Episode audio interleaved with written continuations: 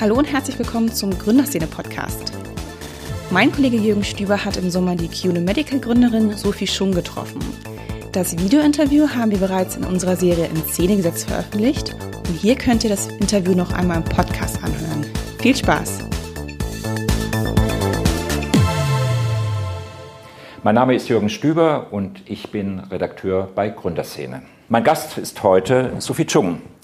Sie ist Gründerin und CEO von QNO Medical, einer Plattform für Medizintourismus. Sie hat von 2002 bis 2008 in Wien Medizin und Philosophie studiert. Sie war dann Ärztin in Australien. Sie arbeitete bei der Strategieberatung McKinsey in New York und war dann Strategiechefin bei ZocDoc, einem Startup in New York, was eine Arztterminbuchungsplattform entwickelt hat. Und 2015 gründete sie dann Unomedical in Berlin. Hallo Sophie. Hallo, vielen Dank, dass ich da sein darf. Eine Freude ist das für uns. Meine erste Frage, Sophie. Ähm, du bist viel in der Welt herumgekommen. Welchen Einfluss hat denn deine Biografie auf die Gründung von Kyono Medical gehabt? Du hast ja auch bei einem NGO gearbeitet in Kambodscha. Welchen Einfluss hatte das? Ja, ähm, das ist eine gute Frage. Ich glaube, rückblickend gesehen ist das, hat das einen sehr, sehr großen Einfluss gehabt, weil für mich ähm, das Thema Ländergrenzen oder unterschiedliche Sprachen oder ethnische Zusammenhänge, für mich hat das einfach sehr, sehr wenig Relevanz. Und das sieht man auch in dem, was ich bei QNO Medical mache. Wir brechen einfach alle Grenzen auf und sagen, du sollst genau dahin gehen, wo du den besten Arzt findest, egal ob das jetzt der Arzt nebenan ist oder am anderen Ende der Welt. Und ähm, sozusagen diese künstlichen Grenzen, die wir uns als Gesellschaft auferlegt haben, das ist etwas, was mir eigentlich sehr, sehr fern ist, auch sehr persönlich. Das ist so etwas aus der alten Welt, könnte man sagen. Ja, genau. Mhm. Äh, nun bist du Ärztin, aber bereits nach einigen Monaten äh, hast du quasi die Seite des Schreibtisches gewechselt und bist in die Wirtschaft gegangen. Ja. Äh, warum hast du das gemacht? Ja, man muss dazu sagen, dass ich ähm, zwar sozusagen offiziell nur ein paar Monate Ärztin war, aber ich habe während des Studiums schon relativ viel klinisch gearbeitet über meine Forschungsarbeit. Das heißt, ich, ich wusste schon, ich habe jahrelang schon im Krankenhaus gearbeitet und wusste auch, wie sich das anfühlt. Und ähm, für mich ähm, war das nie eine Entscheidung gegen die Medizin. Ich war unheimlich gerne Ärztin. Ich habe ähm, die Arbeit am Patienten sehr, sehr gemocht. Ich hatte nur an dem äh, Punkt ein Angebot von McKinsey und ähm, war jung und dachte mir, ich gucke es mir mal an und ähm, wieso nicht? Und so habe ich dann die Seite gewechselt. Wie würdest du denn heute deine Mission umschreiben? Ähm, meine Mission ist es, dass in Zukunft es keinen Menschen mehr auf dieser Welt gibt, der unnötig krank ist, unnötig länger auf einen Arzttermin wartet, als er muss und unnötig wenig oder suboptimalen Zugang zu medizinischen Dienstleistungen hat. Also umgekehrt gesprochen, meine Vision ist, dass jeder Mensch auf dieser Welt die medizinische Versorgung bekommt, die auch verdient. Also QNO Medical, was QNO Medical macht, ist dann quasi die Lösung eines globalen Problems. Ja, mhm. genau. Ähm, wo verlaufen denn die Linien des Problems? Ist das eher eine Frage des Geldes oder ist es eine Frage der Versorgung oder kommt da beides zusammen? Das, das ist immer sehen? eine Mischung aus vielen Dingen und das Thema Gesundheit oder Gesundheitssysteme ist immer ein sehr komplexes System. Deswegen ist es auch sehr schwierig zu sagen, das liegt an dem einen oder dem anderen. Ähm, wir sagen immer, wir lösen die äh, Trifecta der Healthcare-Probleme und zwar Kosten, Wartezeit und Qualität. Und ähm, in vielen Fällen ist es eher kostengetrieben oder, oder eher Wartezeitgetrieben oder eher Qualität qualitätsgetrieben, aber in den meisten Fällen ist es eine Kombination aus diesen Faktoren. Wo steht denn Deutschland in diesem Kontext? Mhm. Ist denn Deutschland eher Ziel oder, oder eher Startpunkt für Medizintourismus? Ähm, wir haben ja ein vergleichsweise gutes medizinisches System, wenn ich mit der dritten Welt sowieso vergleiche oder ja. mit anderen europäischen Ländern auch. Ja, das stimmt. Also ähm, in Deutschland jammert man ja immer sehr gerne, aber wenn man die Gesundheitssysteme miteinander vergleicht, ist Deutschland auf einem sehr, sehr hohen Niveau. Das muss, das muss man schon sagen. Ähm, nichtsdestotrotz ähm, ist der Versorgungsengpass auch in Deutschland nicht zu übersehen. Das fängt an mit den ländlichen Gebieten, wo die Wartezeiten auf Operationen mittlerweile sehr lang sein können, ähm, aber auch zunehmend ähm, äh, sozusagen verschiebt sich das Kostenrisiko äh, zur Seite der Patienten. Das heißt, Krankenkassen ähm, übernehmen zunehmend weniger ähm, medizinische Behandlungen und Eingriffe und da, wo sozusagen der Kostendruck größer wird für den Patienten, das ist auch da, wo wir auch ganz viel Bewegung im Markt sehen zum Beispiel in der Zahnmedizin. Also Bewegung im Markt, das ist ja eigentlich ein gutes Zeichen. Ähm, das hiesige Gesundheitssystem ist zwar auf der einen Seite gut, aber auf der anderen Seite eben auch sehr statisch, hat man immer den Eindruck. Wie empfindest du das als Gründerin?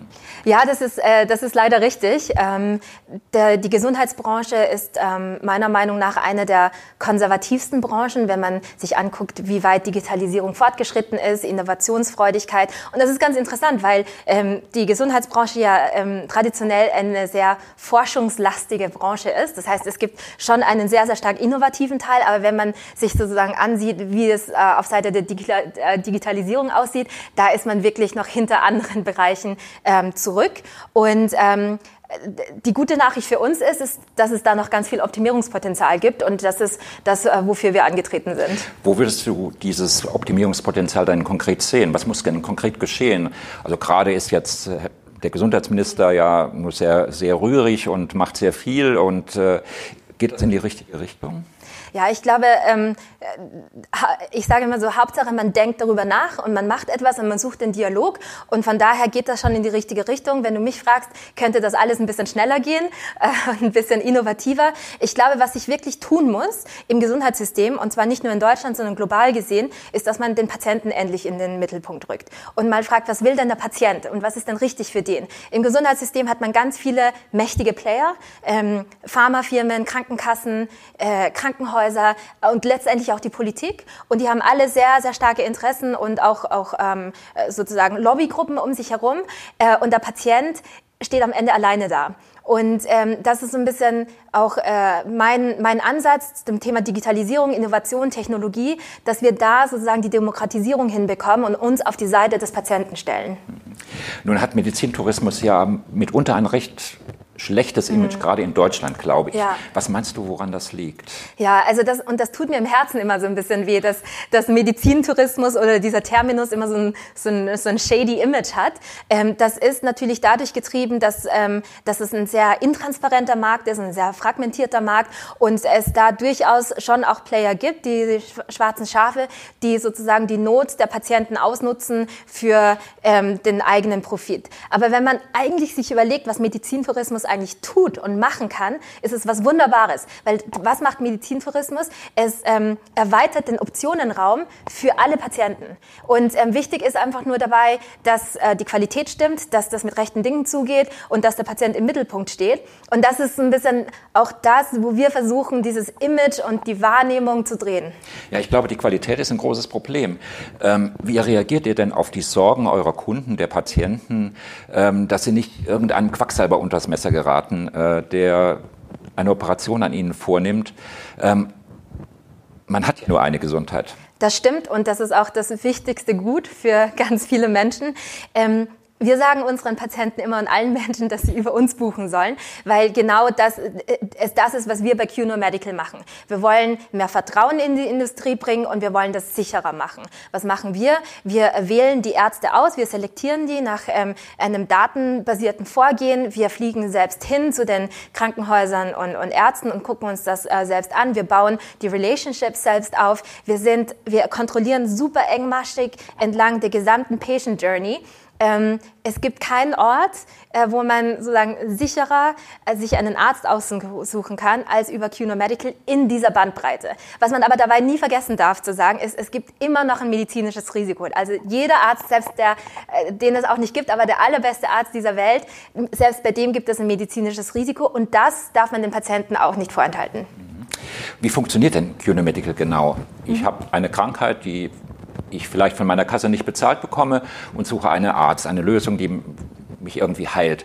Wie funktioniert das? Was mache ich bei euch? Ja, das ist wie ähm, quasi wie wenn du ähm, ein bisschen einfacher ausgedrückt auf Airbnb eine Wohnung suchst, ähm, ist es genauso wie wenn du auf äh, qnomedical.com kommst und ähm, dir einen Arzt und eine Behandlung suchst. Ähm, wenn wir das zum, am, am Beispiel ähm, Zahnimplantate zum Beispiel durchspielen, du warst beim Zahnarzt, dein Zahnarzt sagt dir, deine Zahnimplantate kosten 30.000 Euro. Das ist keine erfundene Zahl, das ist durchaus eine realistische Zahl für mehrere Implantate. Das ist vielen Leuten zu teuer. So, jetzt hast du die Option, dass du sagst, ich, ich mache etwas mit Brücken, was aber meinem Zahnfleisch nicht gut tut, oder ich mache gar nichts und habe keine Zähne, oder ich suche mir einen anderen Ort, wo ich ähm, qualitativ hochwertige Zahnimplantate zu einem günstigeren Preis bekomme. So, und das ist der Punkt, wo du dann auf QNO Medical kommst, ähm, tippst Zahnimplantate ein oder du kannst herum, äh, herumbrowsen. Ähm, siehst ganz transparent die Preise, Ärzte, Reviews, äh, also Bewertungen, Vorher-Nachher-Bilder und all diese Sachen und ähm, kannst dich da informieren, dir alles durchlesen. Und wenn du dann bereit bist zu buchen, schickst du eine Anfrage, wir äh, melden uns bei dir zurück und ähm, das ist dann relativ unkompliziert und wir können einen Arzttermin innerhalb von einigen Stunden für dich einbuchen. Und welche Kostenersparung ist dort möglich? Das kommt ganz drauf an, wohin du gehst. Ähm, die beliebtesten ähm, Ziele für Zahnimplantate in diesem Fall zum Beispiel sind Ungarn und die Türkei. Und da kannst du so, sagen wir mal so zwischen 50 und 60 Prozent an Kosten einsparen. Das ist ja dann schon eine Menge. Ja. Und wie sieht es mit äh, den Krankenkassen aus? Äh, erstatten die äh, so eine Auslandsbehandlung? Die kurze Antwort ist, es kommt drauf an. ähm, wir haben teilweise direkte Verträge mit, äh, mit, mit äh, privaten Krankenkassen, wo äh, die, die Prozesse ähm, sozusagen integriert sind und ähm, die Kostenübernahme automatischer stattfindet. Wenn das jetzt eine Krankenkasse ist, die noch nicht mit uns zusammenarbeitet, muss man da einmal anrufen oder ähm, einen, einen Antrag stellen das, äh, für eine Kostenübernahme. Und die entscheiden dann nach ihren internen Regeln, ob sie das machen würden oder nicht. Das hat gar nichts mit uns zu tun, sondern mit der Tatsache, dass man dann ins Ausland geht. Und was sind das für medizinische Probleme in der Regel, mit denen die Menschen zu euch kommen? Gibt es da so ein, so, ein, so ein, Ranking? Ja, da gibt es ein Ranking. Also ich bin angetreten und habe gesagt, ich möchte alle medizinischen Probleme lösen, die es da draußen gibt. Wir können jetzt nicht alles lösen, aber wir bieten über 300 unterschiedliche Behandlungskategorien äh, auf unserer Plattform an. Das fängt wirklich an von, von ähm, einfachen Themen wie Haut, Haare, über Zähne, über orthopädische Themen, aber auch die äh, immuno-onkologische Krebsbehandlung in einem, in einem spezialisierten Zentrum. Natürlich haben wir einen Fokus und das ist da, wo sozusagen ähm, die Kommerzialisierung ein bisschen fortgeschrittener ist. Das ist da, wo Patienten eher zur Kasse gebeten werden, wo Patienten eher zahlen. Das ist im Thema Zahn der Fall. Das ist im Thema Haut, Haare, also alles, was Dermatologie, ähm, Narbenrekonstruktionen, Haartransplantationen ist etwas, was sehr beliebt ist bei uns. Ähm, das Thema plastische Chirurgie, aber auch reproduktive Medizin, ähm, ähm, Gewichtsreduktionsmedizin. aber dann kommen auch schon die ganzen medizinischen Themen wie Orthopädie und Kardiologie. Mhm. Und wie weit reicht euer Service? Äh, buche ich bei euch ein Komplettpaket und brauche dann nur noch zum Flughafen zu gehen? Fast. Ähm, bei uns buchst du ein Komplettpaket, das heißt alles außer Flug oder Auto. Ähm, das heißt, ähm, bei uns kannst du in den meisten Fällen oder im Regelfall buchst du die gesamte Behandlung. Ähm, da gibt es keine versteckten Kosten, das ist ein Fixpreis, wenn das die Behandlung ist, die du dir, die du dann auch in Anspruch nimmst. Das Hotel, den Flughafentransfer, du bekommst in den meisten Fällen einen persönlichen Fahrer, der dich abholt und äh, wohin fährt. Das Einzige, was wir jetzt noch nicht über unsere Plattform anbieten, aber das ist auch nur eine Frage der Zeit, ist tatsächlich, wie du dann äh, dahin kommst. Ähm, aber ein Flug kann sich in der Regel jeder, jeder selbst buchen. Mhm. Und wie sieht euer Geschäftsmodell aus? Wird der Patient zur Kasse gebeten oder der Arzt? Also unser Service ist komplett kostenfrei für den Patienten und das wird auch so bleiben. Wir glauben nicht daran, dass Patienten für gute Gesundheitsversorgung nochmal zusätzlich zahlen müssen, als das, was sie ohnehin schon in ihren lokalen Gesundheitssystemen zahlen. Wir lassen uns von den Ärzten und Krankenhäusern bezahlen weil wir ja quasi fast wie ein Backoffice für die ähm, fungieren ähm, und äh, die Patientenkommunikation übernehmen, quasi ein äh, 24-Stunden-Callcenter ähm, ähm, sozusagen zur Verfügung stellen. Und das ist eine Art Bearbeitungsgebühr, die wir dann ähm, einholen. Und wie viele Patienten habt ihr bislang äh, behandelt? Gibt es eine Zahl? Ähm, Tausende. Tausende? Ja. Mhm. Der Markt ist ja nur riesig groß. Ich habe eine Zahl von PwC gelesen, äh, wonach äh, der Markt, globale Markt des äh, Medizintourismus sich bei 48 Milliarden US-Dollar bewegt mit jährlichen Steigerungsraten von 15 bis 25 Prozent. Das ist ja immens. Ähm, wie sieht das bei euch aus? Äh, auf welchen Märkten seid ihr schon äh, aktiv ja. und wo wollt ihr hin? Ja, der Markt ist richtig groß und ähm, ich muss immer schmunzeln, wenn, wenn ich mit Investoren spreche und die mich dann fragen, ob das nicht ein Nischenthema wäre. Und äh, ich die dann aufklären muss, dass es eigentlich ein sehr, sehr großer Markt ist, Milliarden groß und auch sehr, sehr schnell wachsend. Ähm, aktuell fokussieren wir uns auf ähm, die westeuropäischen Länder, also sprich äh, UK, England ist einer der größten Märkte. Ich sage immer, da, äh, je schlechter das Gesundheitssystem, desto besser ist der Markt für uns, weil wir da besonders besonders viele Probleme lösen können. Ähm, daher so die englisch- und deutschsprachigen Länder.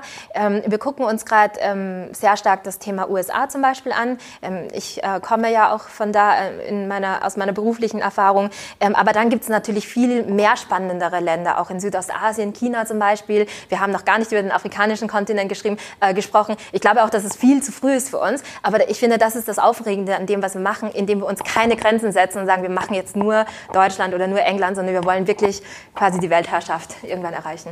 Das kostet bestimmt eine Menge Geld, das aufzubauen. Ähm, 2017 habt ihr eine Finanzierungsrunde über 1,8 Millionen, wenn ich richtig informiert bin, ja. kommuniziert. Project A ist da eingestiegen. Das ist aber jetzt auch schon zwei Jahre her. Mhm. Ähm, was werden wir da in der näheren Zukunft sehen? Plant ihr ja. weitere ähm, Investitionsrunden ja. oder wie sieht es aus? Also wir haben ein bisschen mehr schon eingesammelt auch, aber das äh, haben wir nie sozusagen öffentlich gemacht. Ähm, das Schöne an unserem Geschäftsmodell ist, dass wir an jeder Transaktion verdienen. Das heißt, wir verbrennen nicht nur Geld, sondern wir, wir verdienen auch unsere, unser eigenes Geld und können dadurch auch aus unserem quasi eigenen Cashflow einen Teil unseres Wachstums dann auch finanzieren. Ähm, aber wie man auch so schön sagt, ähm, nach der Runde ist vor der Runde. Und wir sind tatsächlich auch im Prozess, ähm, eine größere neue Finanzierungsrunde auch äh, vorzubereiten. Was schätzt ihr, wann das oder was schätzt du, wann das der Fall sein wird? Kann man da was sagen? Ja, also ähm, in den nächsten Wochen würden wir äh, mit der Ansprache anfangen. Wir haben uns noch nicht ehrlicherweise entschieden, ähm, wie, wie, wie, das genau strukturiert wird. Äh, ich bin ähm, ein großer Fan von Convertibles. Ähm, das kenne ich auch aus den USA, aber das, da gibt es auch unterschiedliche Stimmen hier auf dem deutschen Markt und das diskutieren wir gerade noch. Aber wenn du mich als Gründer fragst, immer natürlich sehr gerne so schnell wie möglich. Toll. Ich würde gerne noch mit dir kurz über die Startup-Szene in mhm. Berlin sprechen. Ähm, was läuft falsch in der Berliner Startup-Szene? Du hast in einem Interview bei uns mal gesagt, ähm, es gibt einen Gründer-Burnout und mhm. ungefähr die Hälfte der Gründer leidet darunter oder läuft zumindest Gefahr, einen solchen Burn mhm. Burnout zu äh, erfahren. Die Hälfte der Gründer leidet an mhm. Erschöpfung. Wie ist ja. das? Ja, also da bin ich nach einer Schätzung gefragt worden und ich habe gesagt, wahrscheinlich eine, ungefähr die Hälfte und ähm, das, das ähm, finde ich nach wie vor so ein bisschen realistisch. Also ich glaube, das ist nicht ähm, das Thema Gründerburnout oder auch Druck oder wie auch immer man das äh, umschreiben möchte, nicht nur ein Berliner Thema ist, sondern generell ein, ein, ein, ein Gründungsthema oder ein Entrepreneur-Thema. Das, was man ähm, oft nicht ähm, wahrnimmt, wenn man nicht selbst gegründet hat, ist, wie schnell man einsam und wird und wie viel Druck auf einen lastet. Und das ist, glaube ich, auch ein sehr stark persönlichkeitsgetriebenes Thema, wie, wie stark man sozusagen diese, diese Dinge an einen ranlässt. Aber das ist definitiv, ähm, ich sage immer, das ist der härteste Job, den man haben kann, aber es ist auch der beste Job, den man haben kann. Und ähm, von daher ist das schon ein Thema, das man meiner Meinung nach auch nicht totschweigen darf. Und äh, ich glaube, das, das Gründertum wird oft idealisiert und das wird alles schön geredet, aber in Wahrheit ist das einfach ultra harte Arbeit jeden Tag. Mhm. Bist du auch tendenziell erschöpft? Ähm, ich habe irgendwo gelesen, dass du nur drei Stunden schläfst pro Nacht. Ja, also das ist ein bisschen mehr, aber ich glaube, ich habe eine gute genetische Prädisposition, nicht zu viel schlafen zu müssen. Das ist auch, da, da, das ist auch nicht etwas, woran man sich messen muss. Es gibt Menschen, die müssen mehr schlafen, es gibt Menschen, die müssen weniger schlafen und ich habe das Glück, dass ich ein bisschen weniger schlafen muss. Ähm, ich bin tendenziell ein sehr energiereicher Mensch und daher sehr selten erschöpft, ähm, aber ich achte sehr, sehr, äh, sehr, sehr stark darauf, dass ich auch meine Erholungsphasen habe. Ähm, wenn du abschließend einen Rat für Gründer hast, was würdest du einem Menschen raten, der die mehr oder weniger vage Idee hat, ein Startup zu gründen? Also ähm, mein Rat ist immer, und dann ähm, stehle ich von Nike, just do it.